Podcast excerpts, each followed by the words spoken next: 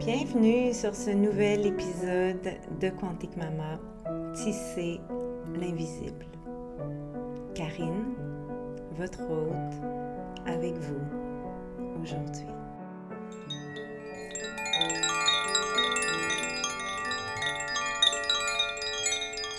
Hola!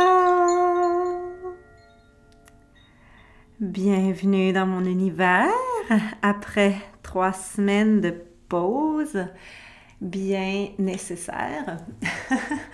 Euh, j'ai bien pris euh, une petite pause du podcast dans les trois dernières semaines, mais vous comprendrez que c'est parce que dans, euh, dans ma vie, ça n'a pas vraiment arrêté.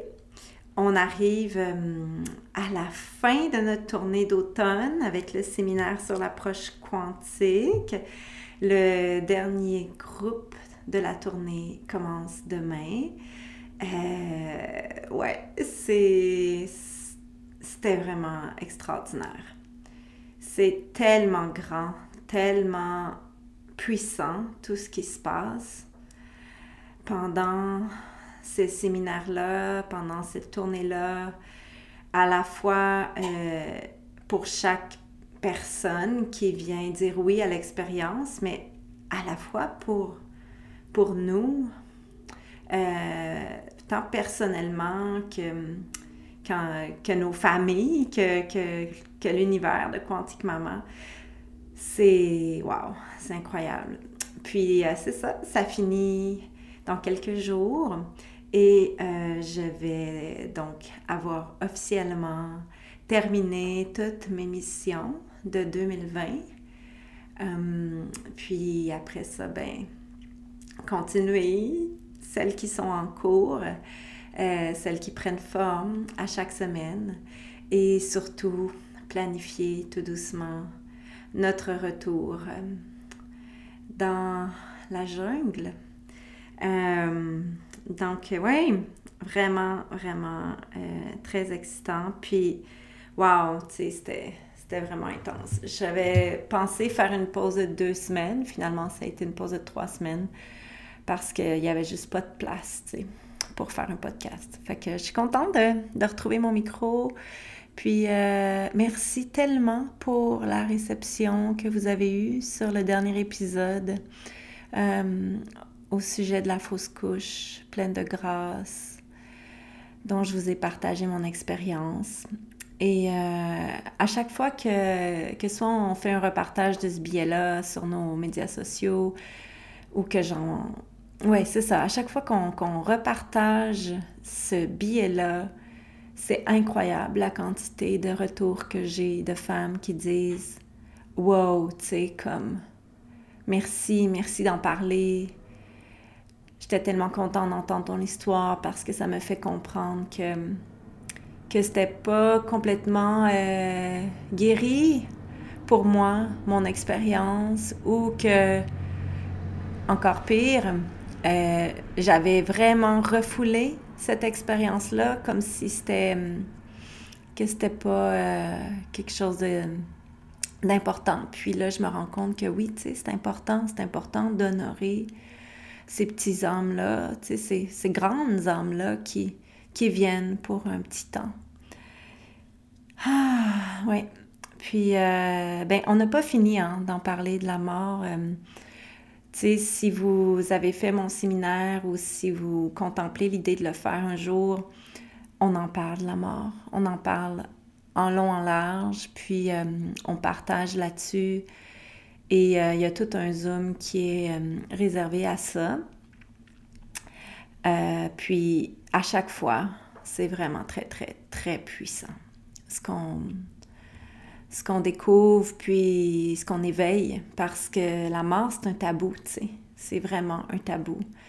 Puis, no wonder pourquoi, tu sais, la, la pandémie qu'on vit cette année, euh, ça suscite, ça éveille tant de peur chez les gens. Je suis pas en train de dire que c'est pas grave quand on attrape ce virus-là, mais euh, la peur est palpable partout, tu sais même derrière euh, la mascarade de tout ça. Et euh, pourquoi qu'on a si peur? Ben, je pense que c'est parce qu'en 2020, l'humanité a réalisé, s'il ne l'avait pas déjà fait, que on était toutes mortelles, tu sais. qu'on va toutes mourir un jour. On ne sait pas quand. Puis, ben oui, ça fait peur, mais en même temps, c'est ça qui est beau. C'est ça qui est beau de la vie. Fait que, hum, ouais, on n'a pas fini de vous parler de la mort. Puis moi, j'ai pas fini de. Je fais juste commencer à tisser avec l'invisible. Euh, puis euh, c'est sûr, sûr, sûr qu'un jour, quand je vais avoir avancé un peu plus dans, dans mon tissage, puis que je vais commencer à voir vraiment les formes, puis les couleurs, puis les nuances, je vais, euh, je vais écrire là-dessus, puis je vais faire quelque chose autour de la mort. Parce que c'est pour moi un sujet tout aussi fascinant que celui de la mise au monde. Hmm. Ouais. ouais. bon, alors, petit topo rapide, à part, c'est ça, la tournée, ça a bougé encore, il y a des choses qui avancent. Euh, je ne sais pas trop de quoi j'ai envie de vous parler au niveau personnel pour cet épisode-là, sinon que les tournages pour euh, les vidéos de notre école Quantique Doula qui va ouvrir en janvier vont bon train, autant chez moi au Québec que chez Mélanie euh, à Santa Fe au Nouveau-Mexique. Et my God, c'est tellement badass. C'est tellement extraordinaire. Je pense pas qu'il existe quelque chose comme ce qu'on est en train de créer dans l'univers, peut-être, mais euh, en tout cas, on est vraiment en train de créer quelque chose d'énorme. Puis c'est such an honor d'être ce canal-là qui permet de réaliser un aussi gros projet. Puis, euh, ben ça, ça vient avec euh, des sacrifices, bien sûr. C'est-à-dire que ben, je suis super occupée, puis je travaille vraiment beaucoup à chaque jour. Euh, ces temps-ci, même la fin de semaine, parce que, bon, c'est la tournée, puis aussi parce que, hum, parce que je veux avancer le plus possible avant de partir euh, pour retourner sur notre, notre terre, dans notre communauté là-bas, dont, on s'ennuie tellement.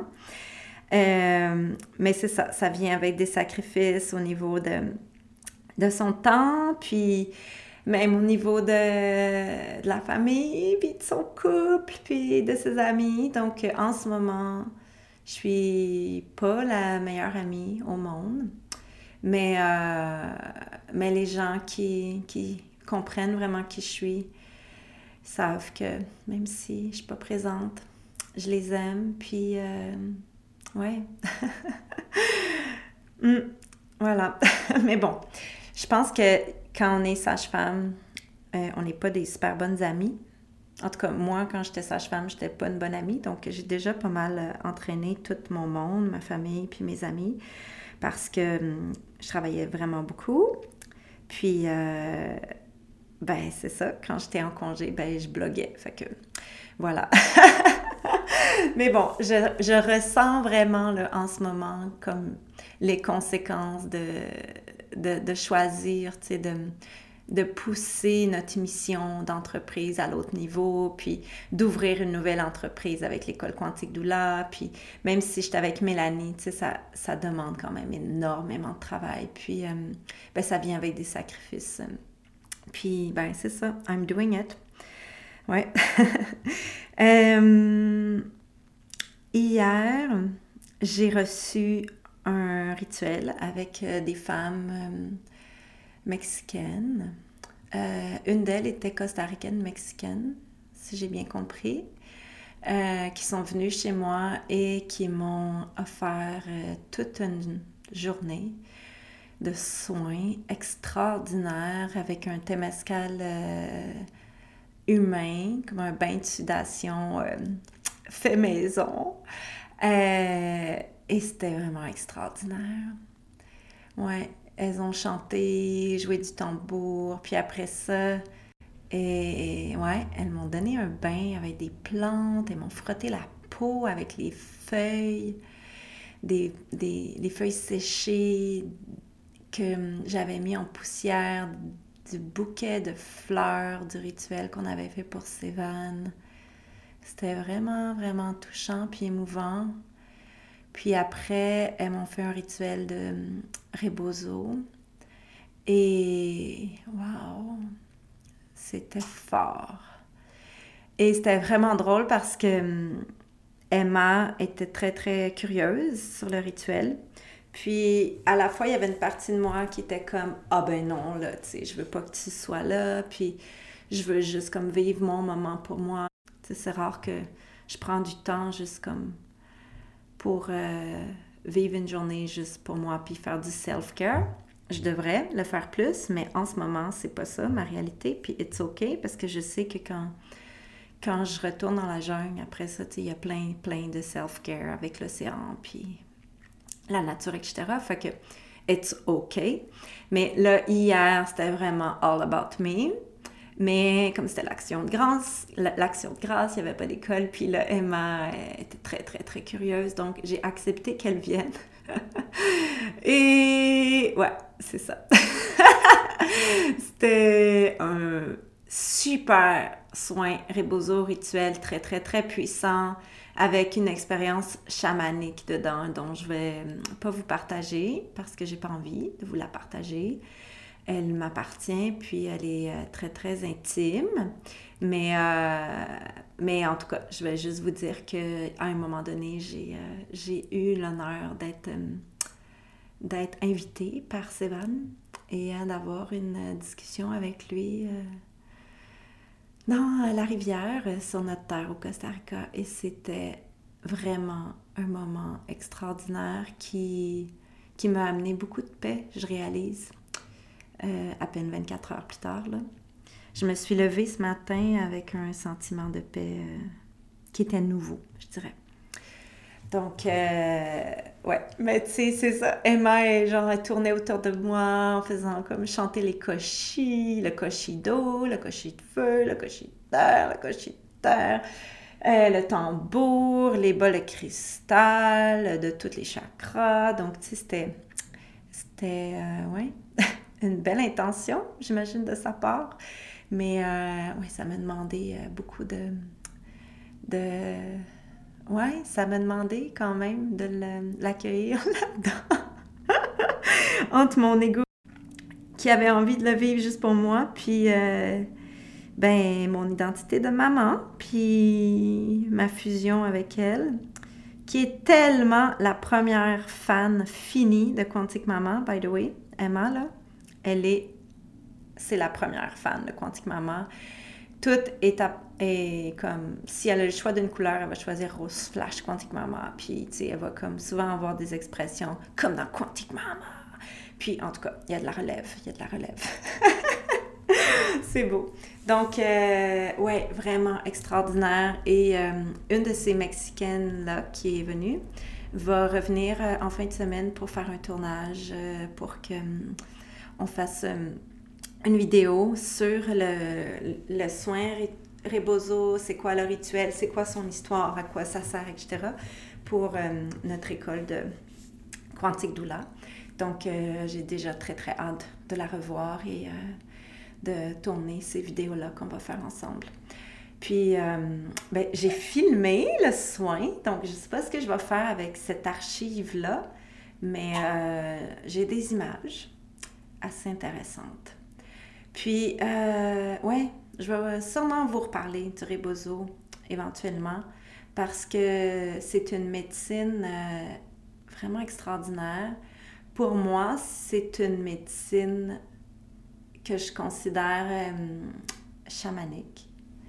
Et, euh, et ouais, je pense que c'est vraiment important quand on reçoit un soin rebozo de bien choisir les, les personnes qui vont nous l'offrir pour s'assurer que euh, c'est des personnes assez euh, wise, assez pleines de sagesse et d'expérience pour être capable d'accueillir et de porter l'espace de whatever will, will happen.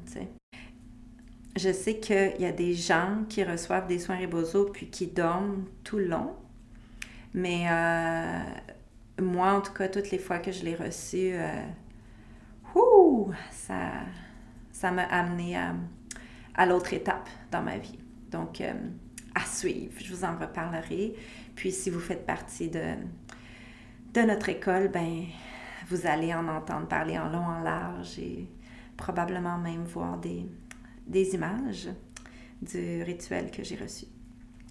Donc, euh, cela dit, je pense que je vais aller tout de suite avec la deuxième partie de notre podcast.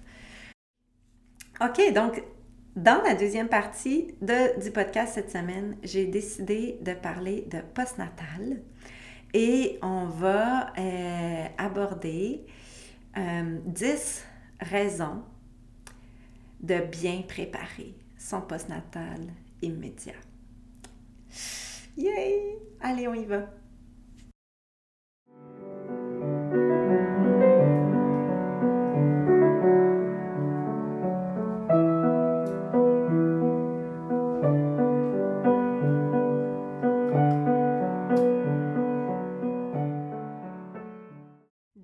raisons de bien préparer son postnatal immédiat.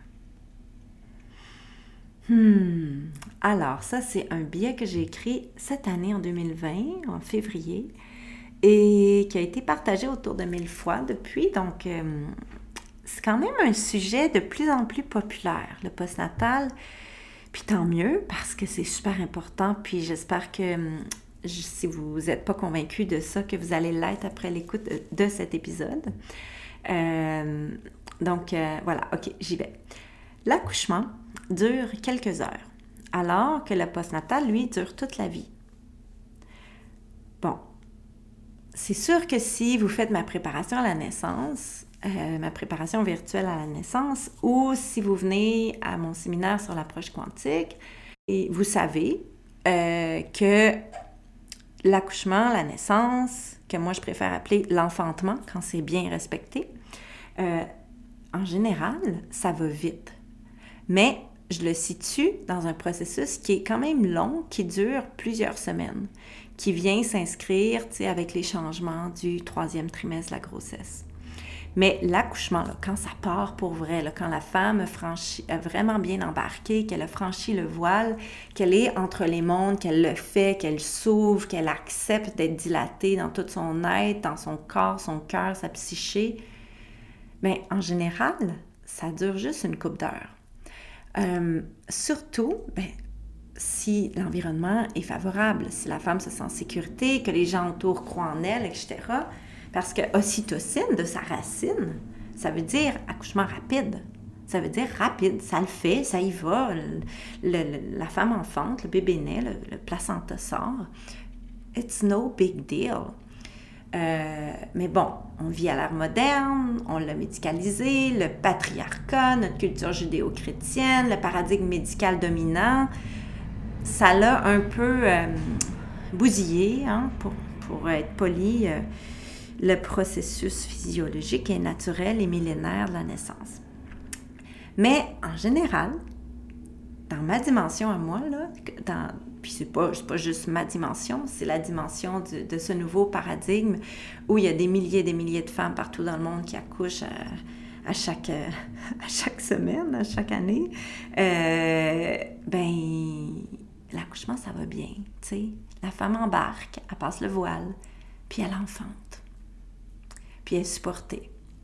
Si elle a bien mis en place tout ce qu'il fallait, là, elle est supportée, elle est dans un environnement sécuritaire, puis en général, ça va bien. C'est sûr, des fois, ça peut être plus difficile. Puis shit happens, puis tant mieux, on a le paradigme médical pour nous aider. Puis c'est ça que je veux dire quand je parle de entre science et sacré. Mais le postnatal, lui, ça dure toute la vie. OK? C'est pas juste six semaines, là, parce que le suivi se termine à six semaines ou un mois ou deux, ça dure tout le temps. Je veux dire, une fois qu'on a accouché, on est en postnatal pour tout le reste de notre vie, peu importe le nombre d'enfants qu'on a. Euh, puis si on a bien compris l'importance de préparer la naissance à l'ère moderne, en fait, je pense que de plus en plus de femmes, familles l'ont compris, euh, il n'y en est pas autant pour la période postnatale. On se prépare à aller accoucher, enfanter, dépendamment de votre paradigme. On se prépare à comprendre le processus, à connaître nos options, nos droits, on prend conscience de ce qu'on veut, de ce qu'on ne veut pas, etc. Ça, c'est bien ancré dans notre conscience que pour accoucher dans le système médical moderne et réussir à se faire respecter dans ses choix, ses souhaits, ça prend un minimum de préparation. OK? Surtout si vous allez accoucher dans une structure hospitalière. Mais qu'en est-il la période postnatale immédiate? À quel point on se prépare à devenir des parents conscients pour l'arrivée des nouveaux humains sur Terre? À quel point se prépare-t-on en tant que couple, en tant que village, à vivre la plus puissante et intense histoire d'amour de notre vie? Dans ce billet que je suis en train de vous lire, je vais vous donner 10 bonnes raisons de préparer sérieusement, avec amour et conscience, non seulement votre nid postnatal, mais aussi votre cœur, votre couple, votre village. La première, c'est que en postnatal, tu seras fragmenté. Parce que la, la naissance, ça fragmente la personne qui enfante. Pour laisser passer un humain à travers soi, le laisser nous traverser, il faut accepter d'être fragmenté, d'être de perdre tout comme ces repères qu'on a connus jusqu'à présent, puis de se laisser traverser. Pour sortir un bébé de Sayoni par un aussi petit trou, la femme enceinte doit traverser le vortex de la naissance, accepter d'être fragmentée par l'intensité des sensations. Jamais dans sa vie, elle n'aura été aussi brave que pour laisser naître son dernier-né. Qu'on le veuille ou pas, chaque enfant qu'on ajoute à la famille nous propulse encore plus dans notre puissance de femme, de mère, de personne, d'homme, de père, à condition d'y être réceptif, puis d'avoir un environnement favorisant. En médicalisant la naissance à outrance, les sociétés patriarcales ont réduit la personne enceinte au statut de contenant à bébé. Mais il n'en est rien, on le sait bien. La femme revient du vortex de la naissance avec une toute autre identité. Qu'elle ait eu un accouchement complètement orgasmique, puis là je devrais dire un enfantement complètement orgasmique, ou qu'elle ait eu une césarienne. On ne revient pas indemne de sa propre naissance de mère, que ce soit votre premier ou votre huitième on est fragmenté en mille morceaux de soi-même et on doit forcément se reconstruire, découvrir la personne, mère qu'on est devenue. Il en va de même pour l'autre parent. Et pour que le tissage de cette nouvelle identité se fasse dans une fluidité dynamique de sa nouvelle vie de famille, faut avoir mis en place tout ce qu'il faut pour un post-natal pour permettre ce temps de reconstruction physique, émotive et psychique. La deuxième raison, en post-natal, tu seras vent et espace. La nouvelle mère est pleine d'air et d'éther. Ça, en Ayurveda, c'est le dosha Vata, de l'air, de l'éther, de l'espace, du vent. Il vente, il y a plein d'espace. On a été ouvert, on s'est ouvert dans notre, dans notre canal branché sur les étoiles pour aller downloader l'esprit de notre bébé comme il faut, le laisser vraiment nous traverser puis rentrer dans le corps du bébé pour pousser son premier cri. Parce que, oui, moi, je pense que l'esprit du bébé, pendant la grossesse, euh, il, il vient, il sort, il vient, il sort. Puis même quand on, je veux dire, même nous, hein, je veux dire, euh, quand on n'est pas euh, concentré, qu'on est déconnecté, qu'on n'est pas présent, ben si vous parlez avec des énergéticiens, ils, ils, vont vous expliquer que, tu sais, des fois, l'esprit, il est comme à moitié dans le corps, là. Donc, quand la, la femme ou la personne qui enfante s'ouvre, elle va s'ouvrir sur les étoiles pour vraiment, là, quand le bébé sort, aller laisser l'esprit comme la traverser puis venir rentrer dans le corps de son, du bébé, de ramener dans, rentrer dans son corps physique, qui est notre nouveau-né, et pousser son premier cri. Puis, ben, on va tout s'ouvrir aussi en bas, dans notre bassin, dans notre col, dans notre vagin, dans notre vulve, dans nos sensations, puis on va s'ouvrir aussi dans notre cœur. Donc, en post-natal, on est comme toute ouverte, plein d'espace, puis là, il y a du vent qui souffle. Hmm, pendant la grossesse, la femme est pleine. Bon, je vais laisser passer le camion, là. Attendez. OK, il y a de l'action aujourd'hui sur mon petit rang de campagne.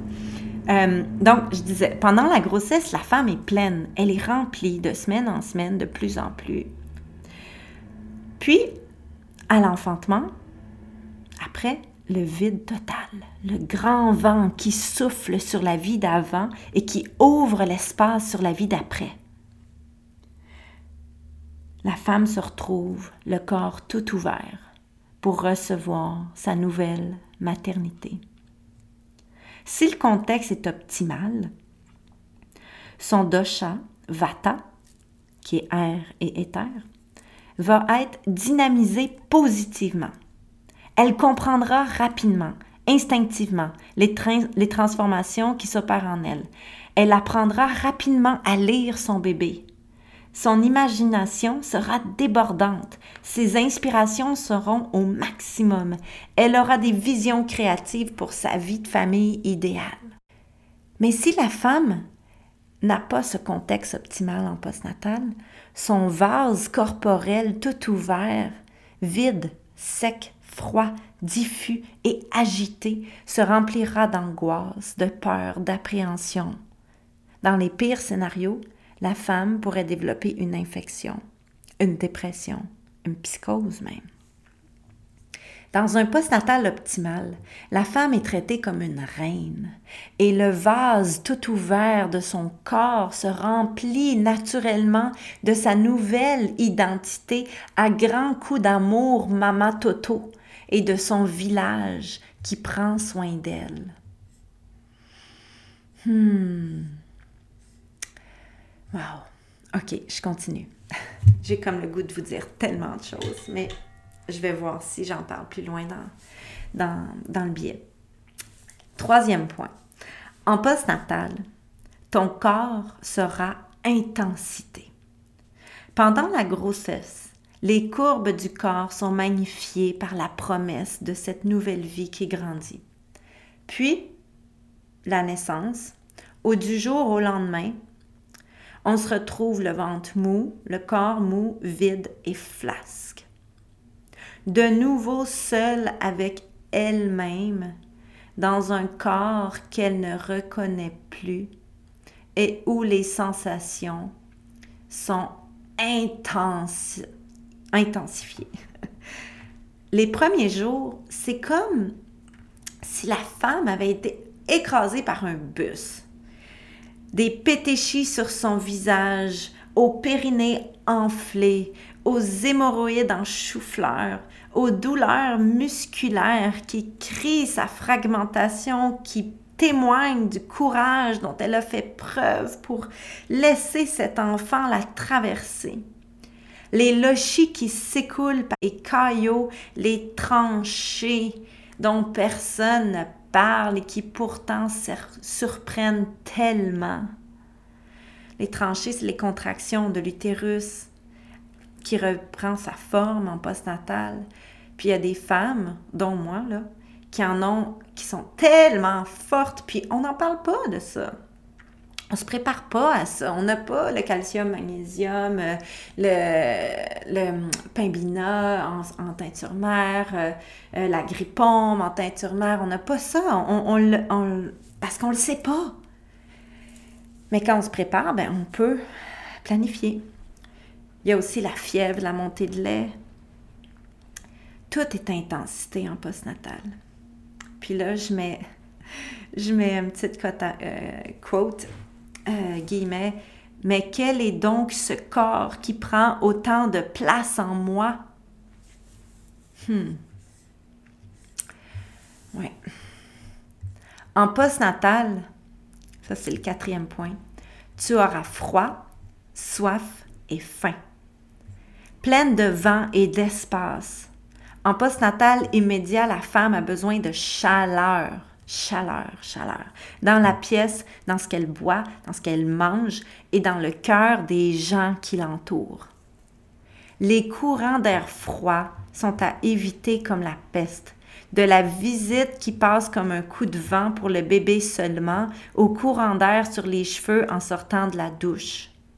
Dans un post-natal optimal, la nouvelle mère mange pour nourrir son soleil intérieur, refaire son sang, reconstruire son chi, produire du lait bien gras pour son bébé. Elle boit des bouillons d'os, de légumes, des tisanes de praille et d'ortie. Elle mange la soupe chaude et douce et s'il le faut, elle porte une tuque et des bas de laine. En post-natal, cinquième point, ton couple sera mis à l'épreuve. Si vous êtes un parent solo, le point 6 s'applique en double pour vous. OK? Donc là, je m'adresse vraiment au couple. Entre l'extase de la rencontre, la gratitude d'avoir un nouveau-né vivant et le bonheur d'avoir eu l'accouchement qu'on souhaitait en postnatal, il y aura toujours la fatigue, les questionnements, les lavages à profusion. Là, je parle des draps, les pyjamas, le linge, le sang qui coule dans les draps, la, non-routine.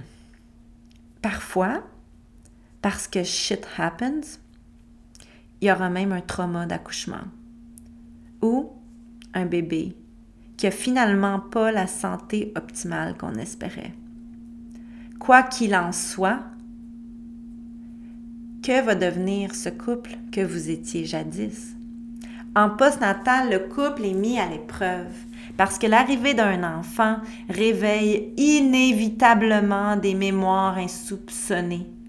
On n'est jamais très loin de ce qu'on détestait le plus chez nos parents.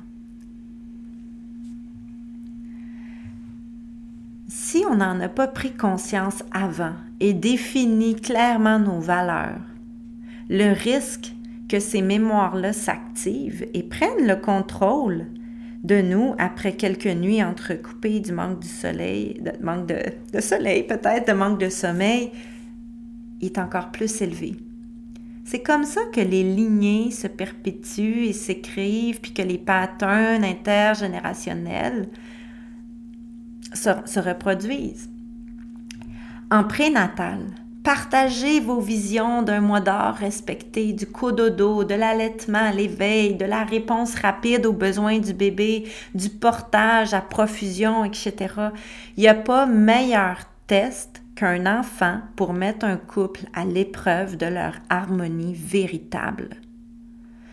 Un enfant, ça révèle toujours les côtés les plus sombres de nous. Et pour y faire face, vaut mieux se préparer un minimum. C'est d'ailleurs pour ça que dans ma préparation pour un postnatal optimal, qui est une préparation virtuelle de, ma foi, il y a vraiment beaucoup d'heures là-dessus, il y a tout un module sur la parentalité proximale. En tout cas, je continue. Sixième point, en postnatal, tu auras besoin de ton village. Comme le dit le proverbe africain, ça prend un village pour élever un enfant.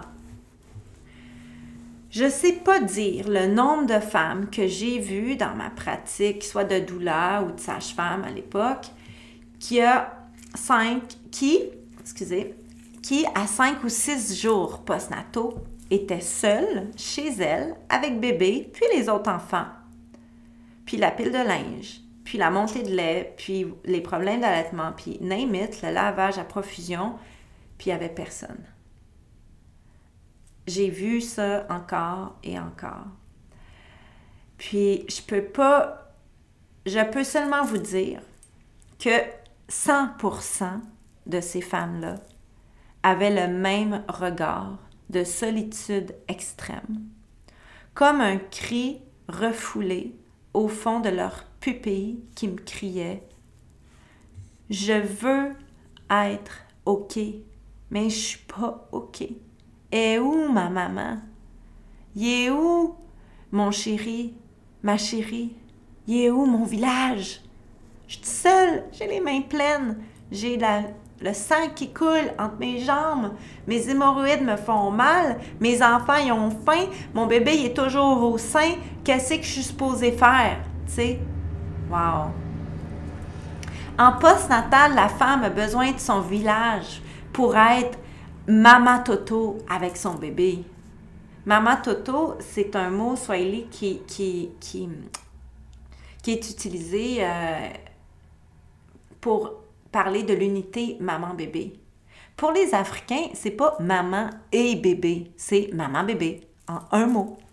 Donc, Mama Toto, quel beau mot, magnifique. Puis on pourrait parler de Papa Toto aussi.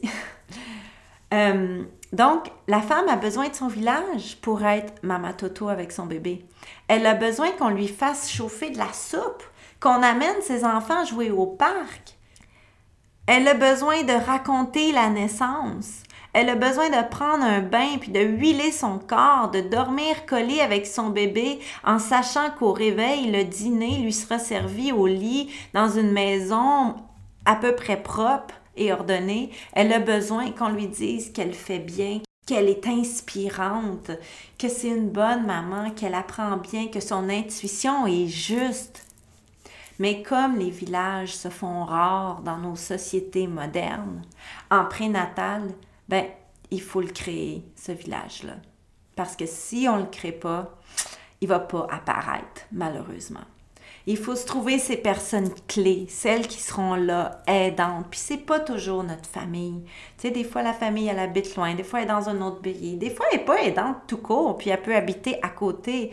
Donc si c'est votre cas, ça va être qui votre village? Ça va être qui votre ami qui va jouer le rôle de doula, qui va garder vos enfants les premiers jours, qui va venir vous faire chauffer de la soupe?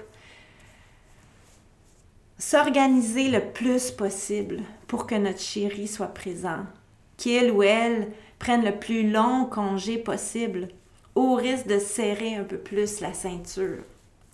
Dans un post-natal optimal, les futurs parents ont préparé leur village, leur plan d'action A, B, C pour la semaine 1, 2, 3, 4. Ainsi, la femme ne se retrouve pas seule avec son bébé à quelques jours de vie en se disant paniqué. Pourquoi suis-je seule avec mon bébé tout neuf et mes poings, même pas guéris, sur mon périnée? Il est juste midi. Comment je vais faire pour survivre jusqu'à 18 heures? Et sa couche qui vient de déborder dans les draps et le sang qui vient de déborder dans ma culotte? C'est où que je vais la trouver, la force de changer les draps, moi qui suis incapable de marcher? Hmm. Puis là, j'écris PS, j'exagère même pas. Septième point. En postnatal, tu vas te poser mille questions. Est-ce que c'est normal? C'est quoi ces petits boutons-là? C'est-tu normal qu'il veut boire encore? Est-ce que son caca est la bonne couleur? Pourquoi il y a du sang dans sa couche? Est-ce que j'ai une diastase? Est-ce que je peux prendre un bain? Comment dormir avec mon bébé de façon sécuritaire? En postnatal, il y a toujours mille questions, tellement qu'on peut même pas se préparer à répondre à toutes ces questions-là. Notre bébé va nous guider. Chaque bébé est différent, chaque bébé est unique et vous deviendrez rapidement là le spécialiste de votre bébé. Mais il y a des grandes lignes et quand on les connaît, tout semble plus léger. Il y a un module tout entier sur le Mama Toto dans la plateforme pour un postnatal optimal Puis, wow, c'est vraiment, euh, il y a vraiment beaucoup d'informations là-dedans. On voit tout ce qui se passe presque pour maman et bébé du premier souffle de vie jusqu'à 42 jours de vie. Il fallait bien que je m'arrête à un moment donné. Euh, au Québec, on a une ressource que j'apprécie beaucoup, euh, très, très classique. Je ne vous apprendrai rien si vous êtes québécoise, qui s'appelle Le mieux vivre avec notre enfant de la naissance à deux ans. Il est distribué gratuitement à chaque femme enceinte. Lisez-le si vous l'avez sous la main. C'est pas mal un incontournable pour tous les nouveaux parents. Donc, si vous êtes au Québec, on vous le donne, là, moi, je suis du genre, quand on me donne des affaires gratuites qui viennent du CLSC, à, à dire non ou à le mettre au recyclage en arrivant. Mais sérieux, le mieux vivre, là, moi, je trouve qu'il est vraiment bien fait. Puis il répond vraiment bien aux questions d'un petit bébé de 0 à 2 ans. Huitième point. En postnatal, tu vas craindre de ne plus exister. C'est souvent à la deuxième ou troisième semaine postnatale que les questions existentielles se, existentielles se présentent. Comment vais-je pouvoir répondre aux besoins constants de bébé, à ceux de mes autres enfants et aux miens? Qui dois-je prioriser? La réponse sera forcément le bébé et les autres enfants. Mais il y a moyen en postnatal de se prioriser en tant que femme pour que notre mama toto soit en équilibre avec notre balance et nos limites tant physique, émotionnel que psychique. Préparez votre mindset en prénatal. Permettez-vous d'exister au-delà de vos enfants. Vous avez le droit de vous laver et de vous prélasser dans un bain en postnatal. Je vous le conseille d'ailleurs. Mais pour ça, il faut aussi programmer votre chéri, votre village, visualiser d'avance votre droit d'exister même en étant une mère. En postnatal, neuvième point, l'attachement des pères se construit par leur implication continue.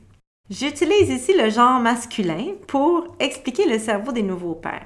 Savez-vous qu'un père qui s'implique pendant la naissance dans le postnatal immédiat et qui accompagne sa femme dans la pratique du cododo sécuritaire sera plus attaché à son enfant et dévoué à sa famille?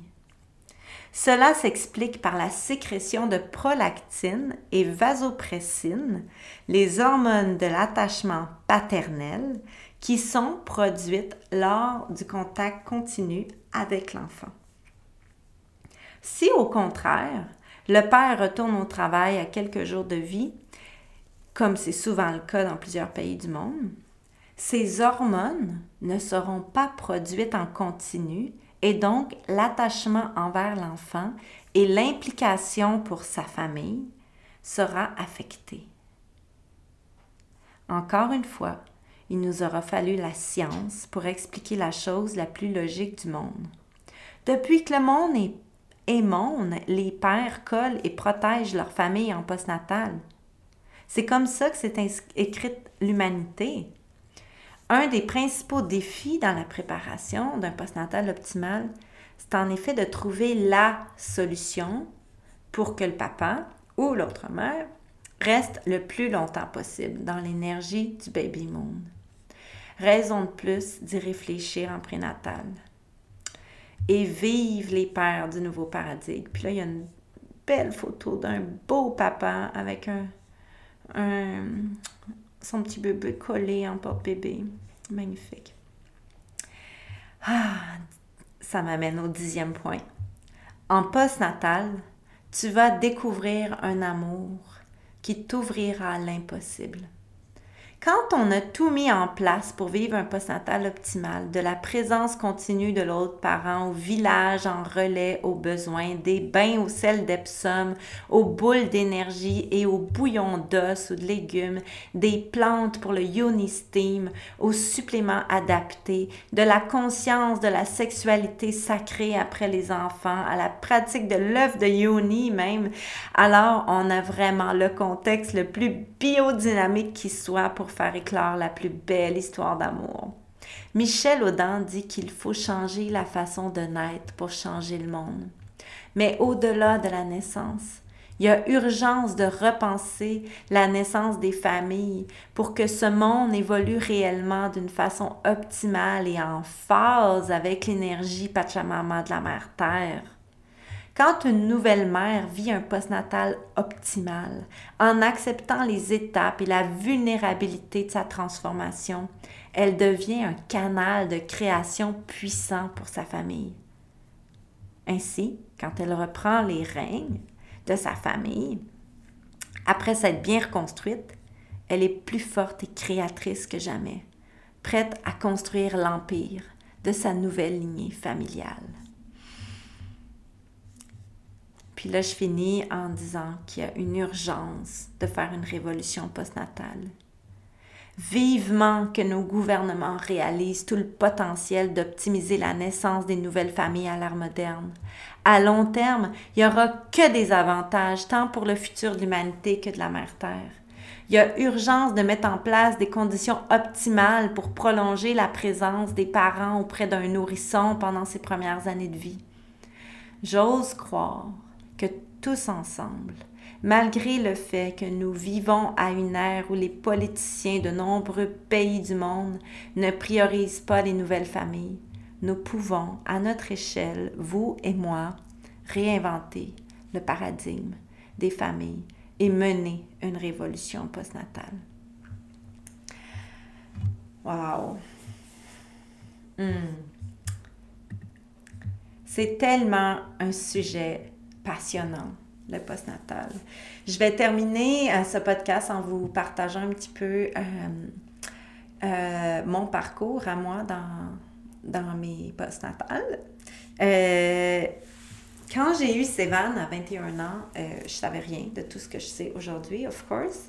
Puis, c'était vraiment encouragé, comme ce l'est encore beaucoup encouragé dans nos cultures modernes, que je sois, je sois vite remise sur pied. Puis, ben, ça se trouve que j'avais 21 ans, puis que j'avais accouché entre, entre midi et 4 heures euh, sans déchirer. Donc, euh, le jour même, euh, j'ai eu de la visite à l'hôpital, puis j'étais lavée, habillée, puis j'étais prête à, à, reprendre ma vie un peu comme, comme avant.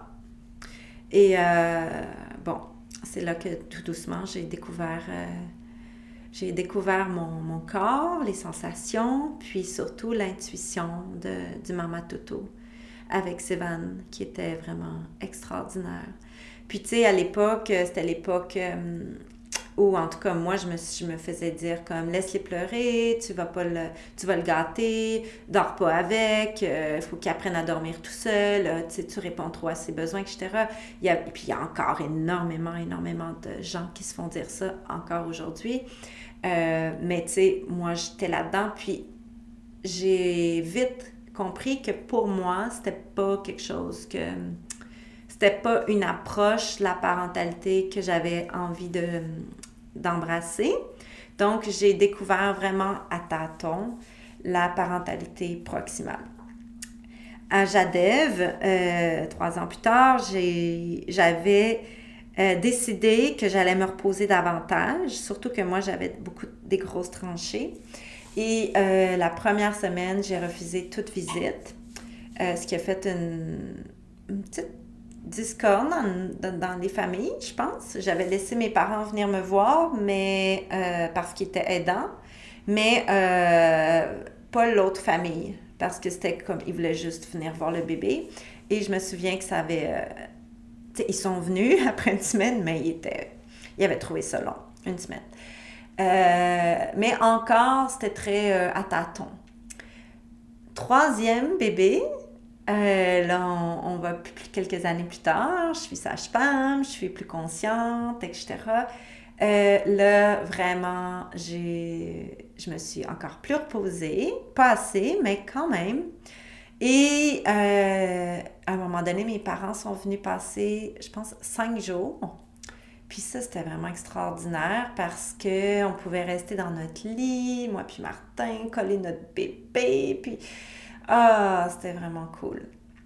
Et fast forward, en 2019, là, Euh, j'avais beaucoup, beaucoup étudié plein de choses, plein de nouveautés. On parlait de plus en plus du postnatal.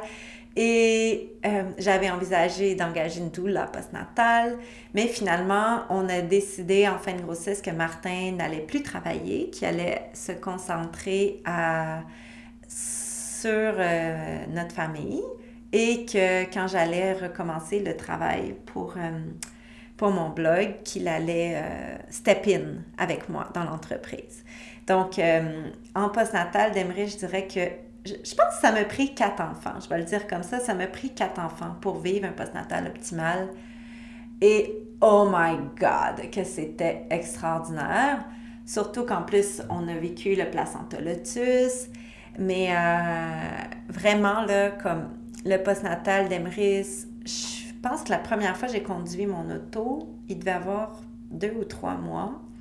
Euh, moi, je suis restée je me suis, je suis restée là, comme le premier mois presque en entier dans ma chambre. Et euh, bien sûr, je me levais pour aller me laver, puis éventuellement aller manger de temps en temps à la table. Mais euh, au moins les deux premières semaines, j'étais dans mon lit. C'était mon royaume postnatal.